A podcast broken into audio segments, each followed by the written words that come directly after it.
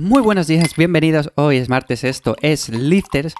Y hoy 21 de julio es el Día Mundial del Perro. Es el Día Mundial de estos amigos, de estos animales que por su lealtad y su amor incondicional que tienen hacia nosotros, pues les queremos un montón. Son animales que la verdad a mí me gustan mucho. Y son animales que de verdad a veces pienso que si nosotros muchas veces fuéramos como ellos, fuéramos igual en el sentido de su lealtad, de su nobleza, pues el mundo sería un poquito mejor. En fin, si tenéis perro, hoy cuidarle un poco más de la cuenta. Y hoy quería hablar acerca de la creatina, de la creatina como suplemento, básicamente porque es un suplemento que yo llevo muchísimo tiempo sin consumir. El otro día por Instagram me lo preguntaba un chico y le decía esto precisamente y me decía que por qué no lo consumía si era un suplemento de los más utilizados sobre todo a la hora de ganar masa muscular, ganar fuerza, que estaba muy probado, tal, tal. Vale, sí, es cierto que está muy estudiado, que está muy probado ya la creatina, pero a mí como tal no noto demasiado sus efectos. De todas formas, también tenéis que verlo en vosotros mismos. O sea, quiero decir con esto, yo porque diga que llevo sin tomar la creatina no sé cuánto tiempo, no quiere decir para nada que no la tengáis que tomar vosotros. O sea, no quiere decir eso. Simplemente vosotros ver si os hace más o menos efecto. Dicho esto, de más o menos efecto, la creatina no es un suplemento mágico, para nada. O sea, podemos conseguir un pequeño porcentaje de los resultados extra. Pero de ahí a que pensemos que vamos a conseguir mucha más masa muscular, mucha más fuerza, eh, rendir muchísimo más en los entrenamientos, hay bastante camino. Posiblemente si eres una persona muy respondedora, note los efectos bastante. O sea, vayas al entrenamiento de fuerza y quizás seas capaz de sacar una repetición más, dos repeticiones más, con el mismo peso que usaste quizás hace simplemente cuatro días, por ejemplo.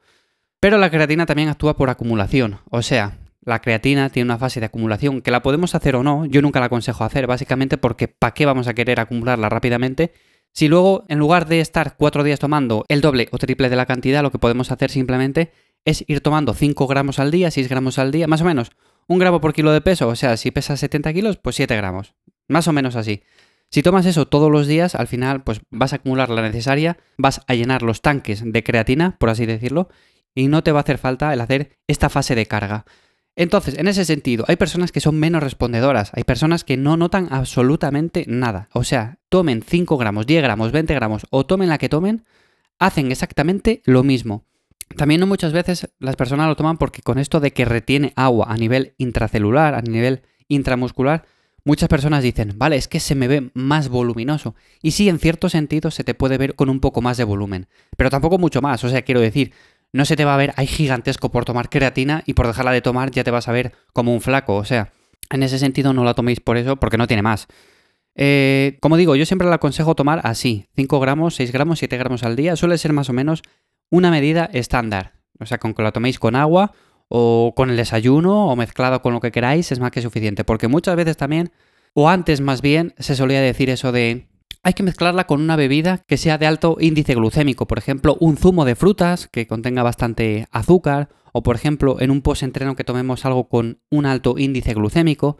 Como digo, ahí en ese aspecto da igual que lo toméis en un momento que en otro, al final es por acumulación y se va a asimilar de una forma u otra. Y en cuanto a la cafeína, da igual incluso que la toméis junta porque tampoco tiene interferencia en sí. O sea, podéis tomar fácilmente la creatina, un café y ya está. Así que con todo esto, ¿de qué quería hablar hoy? Más que nada, pues eso de que la creatina no es mágica, de que a unas personas les viene mejor que a otras, de que posiblemente tú seas una persona que te venga bien o una persona a la cual se tirar el dinero, utilizar el suplemento en sí. Y quería hablar también rápidamente del tema de los suplementos. Los suplementos como tal no son necesarios, ¿vale? Son suplementos, son complementos a la alimentación. No tiene ningún sentido el utilizar suplementos cuando nuestra alimentación es muy pobre y no controlamos básicamente lo que comemos. O sea, no sabemos muy bien ni las calorías que ingerimos, no sabemos ni los porcentajes de macros que estamos consumiendo y mucho peor aún, estamos consumiendo alimentos que son muy pobres a nivel nutricional. O sea, vamos al supermercado y compramos alimentos que no son de calidad. Por ejemplo, bollería, por ejemplo, galletas, por ejemplo, lo que sea, me da igual. Pero utilizamos este tipo de alimentos y luego buscamos en la suplementación ese plus extra. Pues no, no tiene ningún sentido. Tiene sentido cuando estamos haciendo todas las cosas bien y queremos añadir ese extra que como digo muchas veces ni se nota, por no decir la mayoría de veces. Por ejemplo, tomar proteína en polvo es como complementar la proteína de la dieta, o sea, no vas a notar absolutamente nada ni a nivel de ganancia masa muscular, ni nada de nada. Y tomar la creatina igual. La cafeína sí que se nota básicamente porque nos ayuda en el rendimiento. Es un estimulante que es muy fuerte, también dependiendo de la cantidad que tomemos, pero es uno de los suplementos que más se nota a nivel de rendimiento, pero como todo tampoco hay que abusar, o sea, no la vamos a tomar todos los días porque posiblemente generemos ahí una fatiga y al cabo de unas semanas no nos haga absolutamente nada.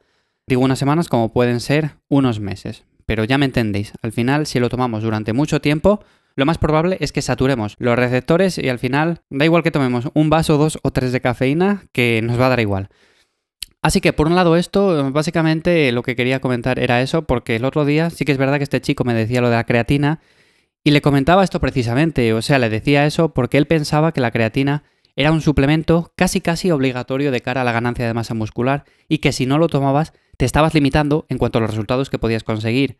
Y no te estás limitando, o sea, con eso puedes conseguir un pequeño plus, como digo, si eres una persona respondedora, pero si no, no estás consiguiendo nada, o sea, estás consiguiendo dejar el dinero, por ejemplo, muchas veces también el efecto psicológico, por el efecto placebo, también pensamos que algo nos está dando muchos beneficios y realmente es nuestra cabeza la que está diciendo eso, o sea, simplemente no está haciendo nada. Lo que pasa es que nosotros pensamos que estamos ganando mucho más músculo y quizás incluso al espejo nos veamos mejor tomando este suplemento. Incluso hay personas que me han llegado y me han dicho, es que he dejado de tomar la creatina y me veo mucho más pequeño, yo creo que he perdido músculo. A ver, es todo un efecto psicológico también. La dejamos de tomar, empezamos a darle vueltas a la cabeza, empezamos a pensar que vamos a perder músculo, empezamos a pensar que vamos a rendir menos y efectivamente vas a rendir menos. Porque esto es otra cuestión. Muchas veces se han hecho diferentes estudios con personas eh, utilizando sustancias ilegales a la hora de entrenar y otro grupo de personas que no utilizaba nada, pero que sí se les suministraba una pastilla que no llevaba a ningún lado. Imaginémonos, una pastilla de nada, que no tiene absolutamente nada. Bueno, pues a la hora de entrenar, como estas personas que tomaban esa pastilla de nada pensaban que estaban tomando esos suplementos que les iban a dar mucha mayor ganancia de masa muscular, de fuerza y demás, pues efectivamente iban al entrenamiento y como tenían esa creencia, al final ganaban bastante más fuerza y ganaban bastante más músculo. ¿Y por qué es todo esto? Por eso, por el efecto placebo y porque al final la cabeza nos juega malas pasadas muchas veces. Que no quiere decir esto que ahora vayáis al entrenamiento pensando, vale, voy a pensar que voy a ganar mucho músculo y seguro que así le gano, porque así no funciona, eso está claro.